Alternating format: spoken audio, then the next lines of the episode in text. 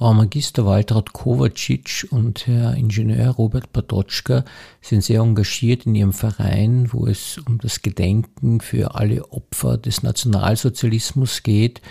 Uh, unterschiedliche Opfergruppen wie rassistische, politische Opfer oder Opfer wegen sexueller Orientierung oder auch Euthanasieopfer. Und es werden für diese Menschen äh, Gedenksteine gesetzt im Gehsteig äh, vor den Häusern, wo sie gewohnt haben. Sie wirken in diesem ersten Doppelpodcast, den wir gemacht haben, also mit zwei Teilnehmern sehr harmonisch und äh, eindrucksvoll ist, wie sie über die damalige Zeit auch erzählen. Also sehr interessante Gäste für unseren Bezirkspodcast. Musik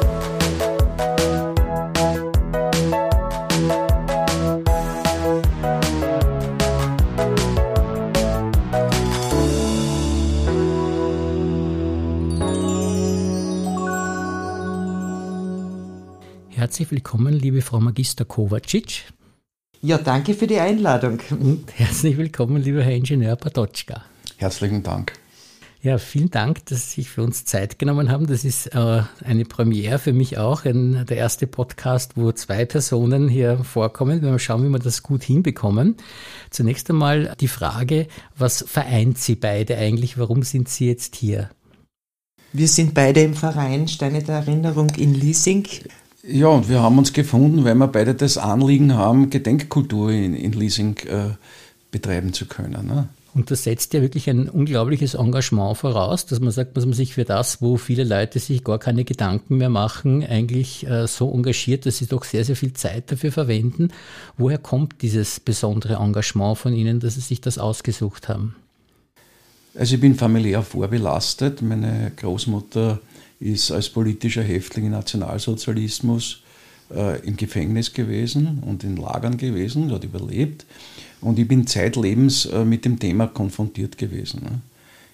Ich äh, habe mich dann ab den, äh, ab den 80er Jahren äh, verstärkt in diese Richtung zu aktivieren begonnen, nämlich ich habe Seminare an der an Pädagogischen Akademie und an der BH gemacht zum Thema Jugendszene und Rechtsextremismus weil es sichtbar geworden ist, so in den späten 80er Jahren, dass vor allem die werktätige Jugend immer stärker nach rechts gerückt ist. Also wenn man in den, ich sage vielleicht ein kurioses Detail, in den 70er Jahren sind auf den Schülergrossetts ausschließlich obszöne Zeichnungen gewesen und Sprüche. So sind in den 80er Jahren ausschließlich rassistische Sprüche, vor, vor allem gegen Jugoslawen und gegen Türken gewesen. Und ja, dann ist die Pension gekommen und äh, ich habe gedacht, ich will da eigentlich in der Richtung Gedenkkultur weiterarbeiten. Wie war das bei Ihnen? Also ich entstamme einer Generation, die im Geschichtsunterricht nichts gelernt hat über den Nationalsozialismus. Wir hatten einen ja, ziemlich nazi geprägten Geschichtslehrer, der uns zwar äh, erzählt hat, dass da die ganzen Rommelfeldzüge und so, aber wir haben nicht wirklich etwas über den Nationalsozialismus gelernt.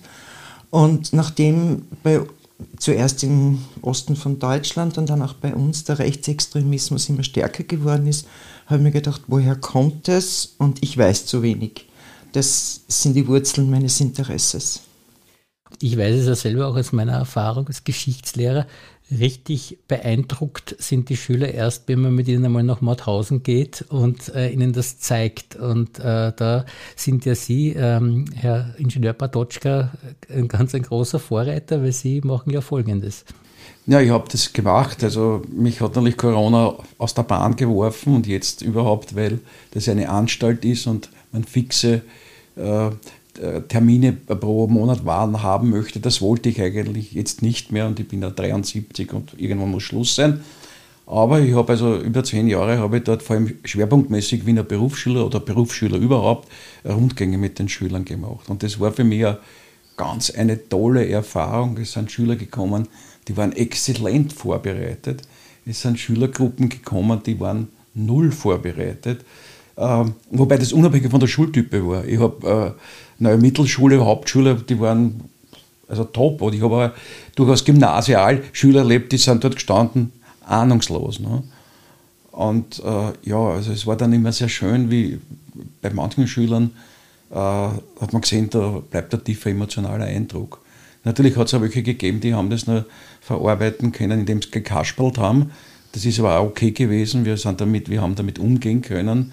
Und ich muss ganz ehrlich sagen, ich war in Israel in Yad Vashem, aber Ausbildung dort gemacht und die jungen Israelis sind genauso wie die, wie die österreichischen Jugendlichen, die haben sie auch aufgeführt in der Gedenkstätte. Also äh, das liegt halt auch bei an jungen Leuten, dass die, die liegt die Zeit so weit zurück wie das Römische Reich. Ne?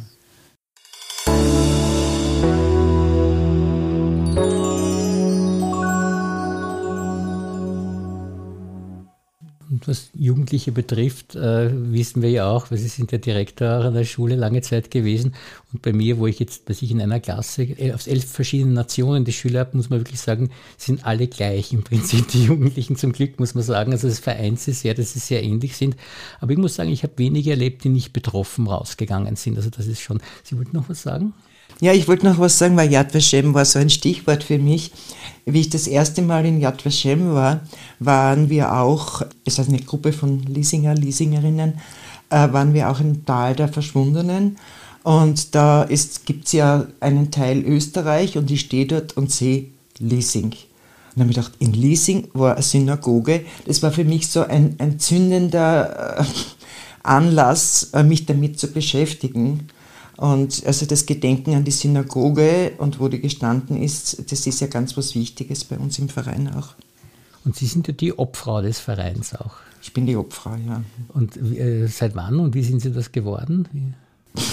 Nachdem die alte Obfrau aufgehört hat und wir sind nicht so viele. Also seit wann bin ich Obfrau? Seit Fünf ja, Jahre? Fünf Jahre mindestens. Fünf Jahre, ja. sowas. Ja, ja. Fünf, sechs Da trägt man doch auch die ganze Verantwortung, nicht? Na Gott sei Dank nicht. Also wir, wir sind also ein Team. wir sind ein sehr gutes Team und die meiste Arbeit hat Robert Bartotschka. Und da müssen wir gleich einmal fragen, was machen Sie, Herr Ingenieur Bartotschka? Naja, äh, ich weiß also, ich bin ja Techniker, bin Nachrichtentechniker, aber ich weiß genau, dass ich, äh, wenn ich nicht Nachrichtentechniker geworden wäre, Historiker geworden wäre.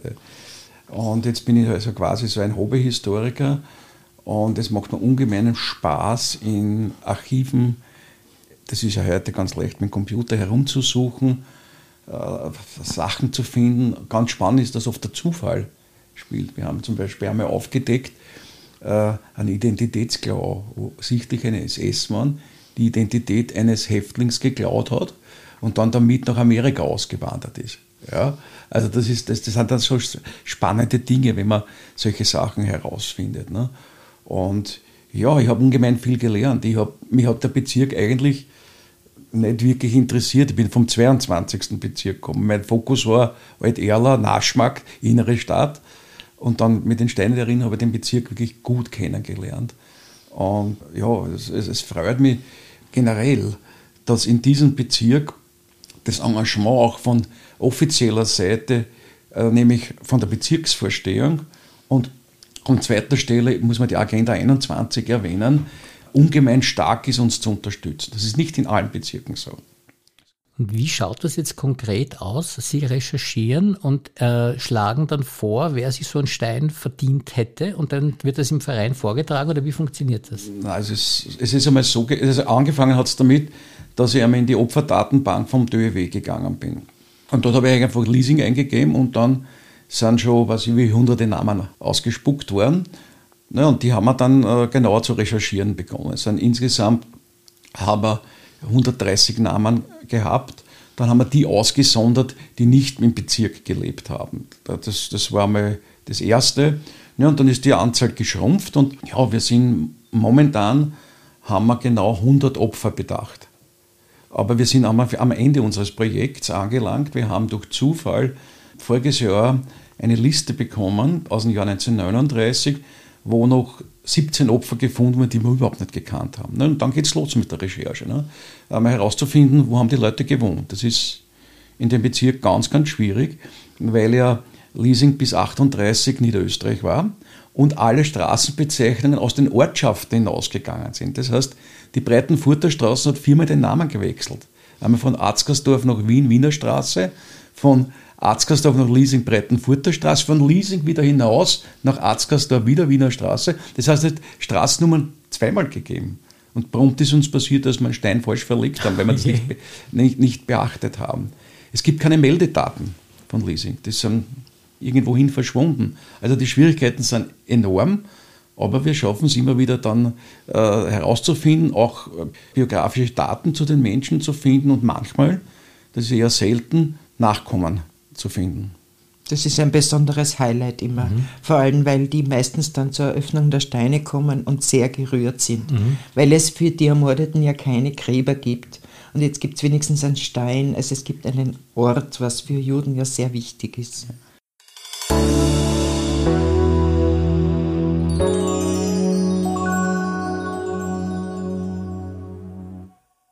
Und Sie wirken jetzt auch, während Sie darüber sprechen, schon auch so berührt. Also Sie sind wirklich ganz mit dem Herzen dabei. Ja, es ist uns ein, ein Herzensanliegen. Und was unseren Verein auszeichnet, zum Unterschied zu anderen Vereinen in Wien, es gibt ja mehrere Vereine, den Steine der Erinnerung, Steine des Gedenkens, äh, dass wir nicht nur jüdische Opfer bedenken, sondern versuchen, allen Opfern des Nationalsozialismus ein Gedenken zu bewahren. Unter anderem äh, neben den Steinen ist es uns gelungen, auch durch die Recherchen von Robert Bartotschka, 140 Namen von Euthanasieopfern herauszufinden. Für die wurde eine Gedenktafel im Ziel, hinter dem Zielkaus, also in dem Park dort vor der Musikschule aufzustellen. Das ist auch einmalig in Wien, dass es ja. so eine Auflistung in einem Bezirk gibt mit allen Namen von Euthanasieopfern. Das sind jetzt die Euthanasieopfer, die Juden genannt. Welche Opfergruppen sind denn da noch, äh, die Sie bedenken? Naja, politische Opfer, die meistens im Landesgericht hingerichtet wurden. Und wir haben auch, ja, wie, wie soll man sagen, asoziale, naja, oder es ist eine schwer, schwer zu definierende also wir haben vier Mauthausen-Opfer, die in Mauthausen waren. Und die haben äh, entweder den grünen Winkel getragen, als in der Sprache der Nazi als Berufsverbrecher, oder den schwarzen Winkel getragen, als damals als unter AZS Arbeitszwang reich war das die Bedeutung. Was diese Menschen wirklich getan haben in der vorbeugenden Verbrechensbekämpfung, äh, warum sie eingestuft worden sind als äh, arbeitszwangreich, das entzieht sich unserer Kenntnis. Ne? Also das haben wir vier Opfer haben wir davon noch. Und teilweise lagen die Daten äh, länger zurück und waren Geringfügigkeit wäre das wahrscheinlich ja, Fußfessel oder ähm, irgendwelche ja, Geringenhaft. Es war, es war so, in, in Deutschland war es so, wurde man in die vorbeugende Verbrechensbekämpfung sozusagen eingeführt. Das haben übrigens nicht die Nazis erfunden, das ist schon diskutiert worden in der, in der Ersten Republik und im Deutschen Reich natürlich auch. Aber die Nazis haben es umgesetzt wenn man dreimal eine Straftat begangen hat mit mehr als sechs Monaten Gefängnis, ist man da ins Lager eingewiesen worden, wurde als Berufsverbrecher bezeichnet. Wie gesagt, unabhängig wie weit das zurückgelegen ist. In Österreich war man da noch ein bisschen äh, härter, da haben schon zweimal genügt, dass man in ein Lager gekommen ist und wenn man ein Jude war und eine Straftat bekommen hat, dann hat nur mal eins genügt, um in ein Lager zu kommen. Ne? Und natürlich bei dem Arbeitszwang reich, hat genügt, dass man eine Arbeit verweigert hat, dass man sich unerlaubt Urlaub genommen hat oder sonst irgendwas. Und da konnte schon passieren, dass man sehr rasch in ein Lager gekommen ist.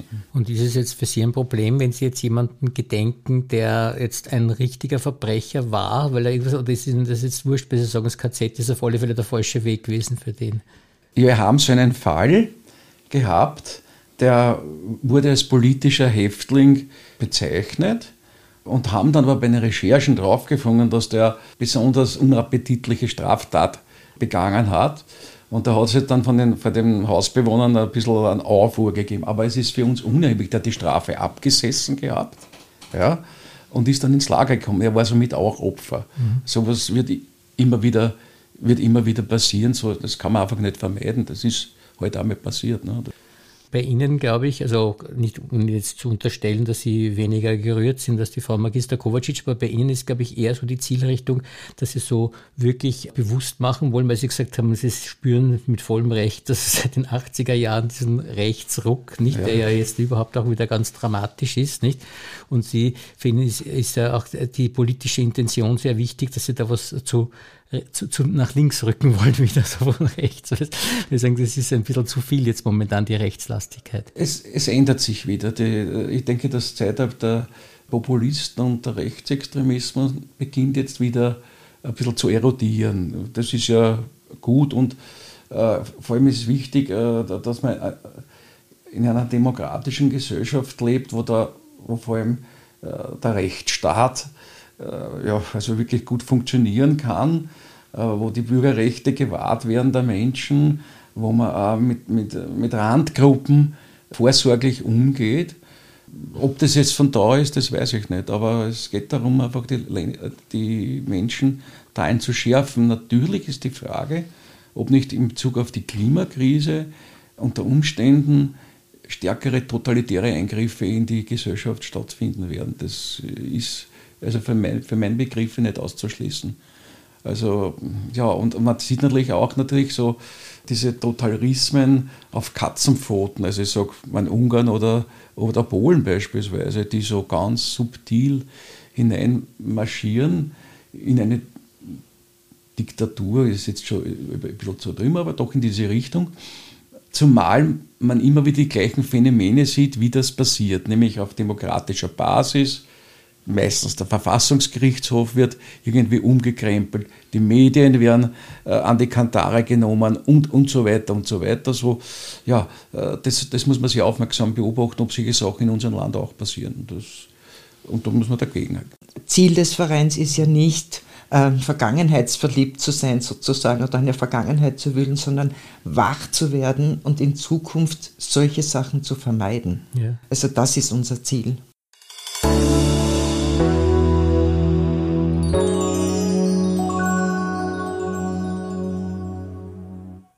Wie machen Sie denn diese Veranstaltungen, äh, diese Gedenkveranstaltungen, wo die Steine dann gelegt werden? Was, was ist da die Vorgangsweise?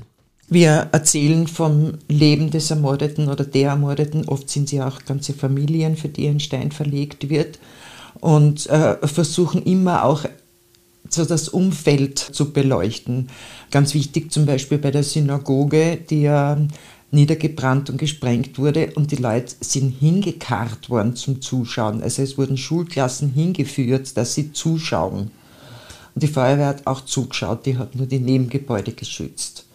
Also dieses äh, rundherum und wie wäre es mir ergangen in der Situation, was hätte ich gemacht, solche Gedanken wollen wir hervorrufen, um einfach jetzt wach zu sein und um zu schauen, was in der Nachbarschaft passiert welche Leute plötzlich in der Nacht abgeholt werden und abgeschoben werden oder dergleichen. Das kann ja so schnell gehen. Ich kann mich erinnern, wie die Flüchtlingskrise war 2015 hat es so Veranstaltungen am Liesinger Platz gegeben, wo dann rechte und linke, also konkurrierende Demonstrationen gemacht haben, wo wir dann in der Anton Karriergasse die Schule schließen mussten, am Nachmittag sagen mussten, um die Schüler sicher zu halten, müssten sie schon zum Mittag die Schule verlassen. Also da sieht man, dass das, wie schnell das wieder gehen kann, nicht diese Radikalisierungen. Das ist echt schlimm. Ja, ja das war ja damals überhaupt absurd. Das ging ja gegen das Haus in der Zeitlergasse, das inzwischen ja geschleift worden ist.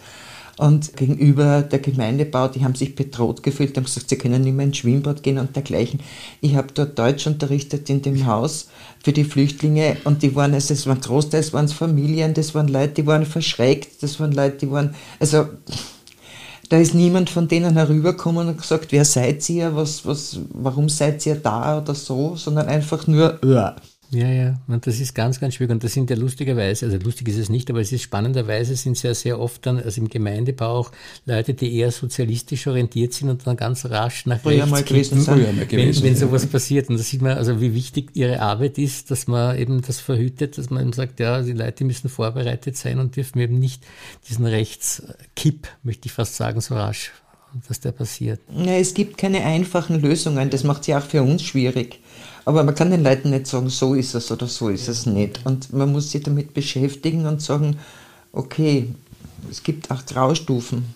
Ja, vor allem, das ist dann sehr spannend, wenn diese Menschen persönlich dann an, an Flüchtlinge, also ich arbeite auch in Flüchtlingsbetreuung im Rahmen der Wiener Berufsschule noch und ich kenne ungefähr 30 Afghanen und da sind Top-Burschen dabei, extrem gescheite Burschen und das ist dann auch so, ähm, von dem ich da spreche, der, ist, äh, der hat Bautechniker gemacht und ist auf einer Baustelle. Und auf der Baustelle ist der einzige, er der Einzige, der Deutsch spricht.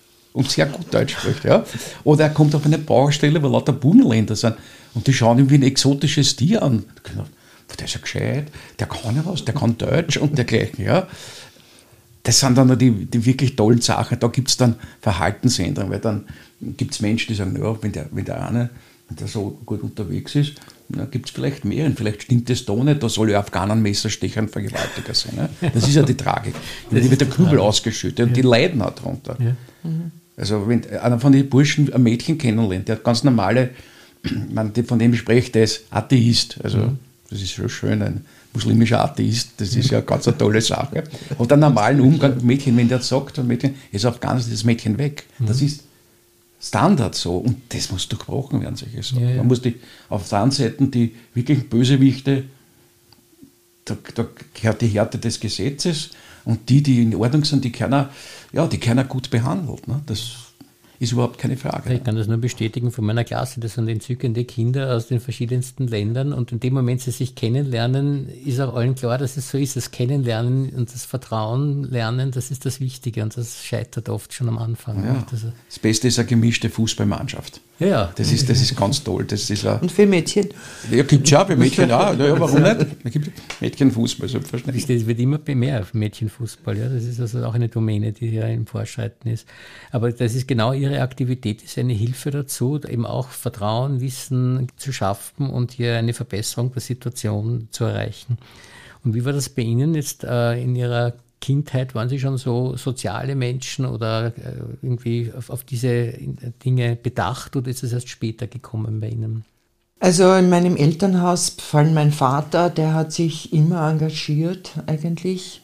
Und ähm, also er war praktischer Arzt am Land und hat so die Probleme aller Menschen gekannt. Also wenn die Frau sowieso am Samstag gekommen ist und gesagt hat, sie ist über die Stiegen gefallen, hat er genau gewusst, am Freitagabend ist der Lohn ausgezahlt worden und sie hat eher die Schläge gekriegt.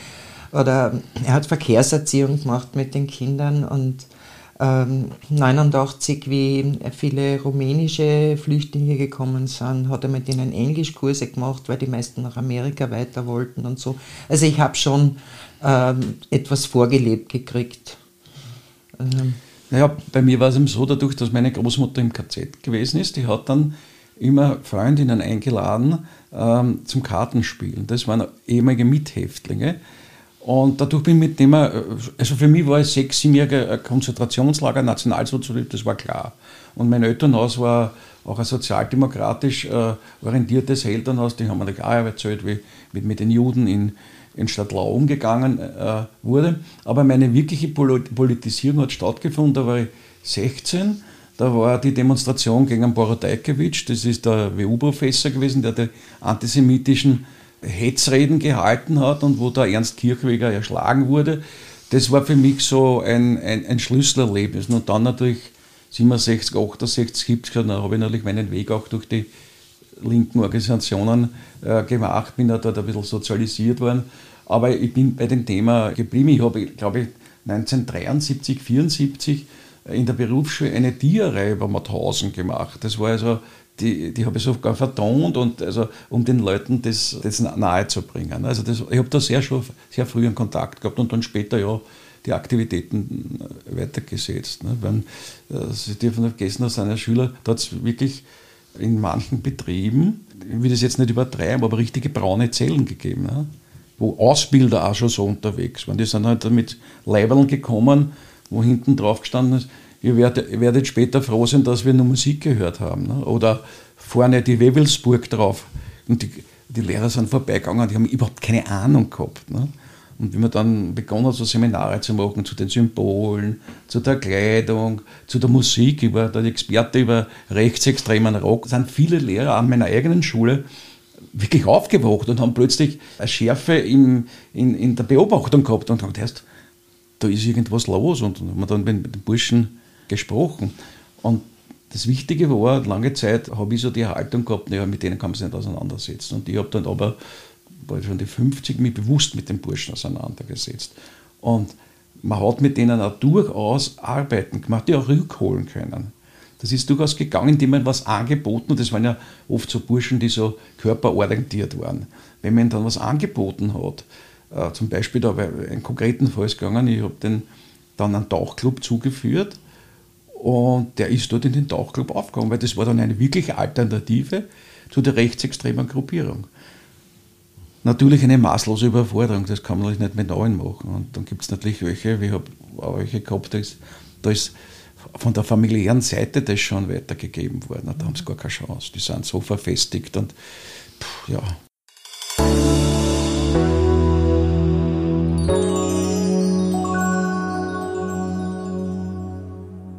das sieht man ja auch bei Ihnen beiden, da die Familie, sage ich jetzt mal, gepasst, nicht? Und da kommt dann ja. sowas dabei raus, wenn die Familie nicht passt, ist es ganz schwierig. Ja. Ja, also ich muss sagen, als Erwachsene bin ich ja durch meine Kinder sozialisiert worden. Also meine Töchter, die haben zum Beispiel jede mehrere Sommer am Berschmannhof als Kustodinnen gearbeitet und im, in der Lüneburger Heide in dem Frauen-KZ hat die auch eine gearbeitet lang. Also die haben mich mit, mit Literatur versorgt und haben mich beeinflusst und haben mit mir stundenlang diskutiert, weil wir waren sie in manchen zu extrem extrem, aber das, äh, meine Kinder haben einen großen Einfluss auf mich gehabt. Aber glauben Sie nicht schon, dass Ihre Kinder doch auch so geworden sind, weil Sie auch das ihnen mitgegeben haben? Ich weiß es nicht. Ich, ich war da, glaube ich, nicht so, nicht so gut. Mein Mann auch nicht so. Also, es war eher die Schule. Die Schule, ja. ja das war eher die Schule. Das ist ungewöhnlich, ja. ich kann es nicht ganz glauben. Sie hatten tolle Geschichtslehrerinnen und Lehrer, alle vier. Ja, ja, aber das, ich weiß es aus eigener Erfahrung, das sind zwei Stunden in der Woche, da muss man wirklich gut drauf sein, dass man die Schüler da so prägen kann. Also ich glaube, es muss man kann auch im Deutschunterricht viel machen. Sagen wir mal so, man kann sich vielleicht darauf einigen, wenn es auf einen guten Boden fällt, dann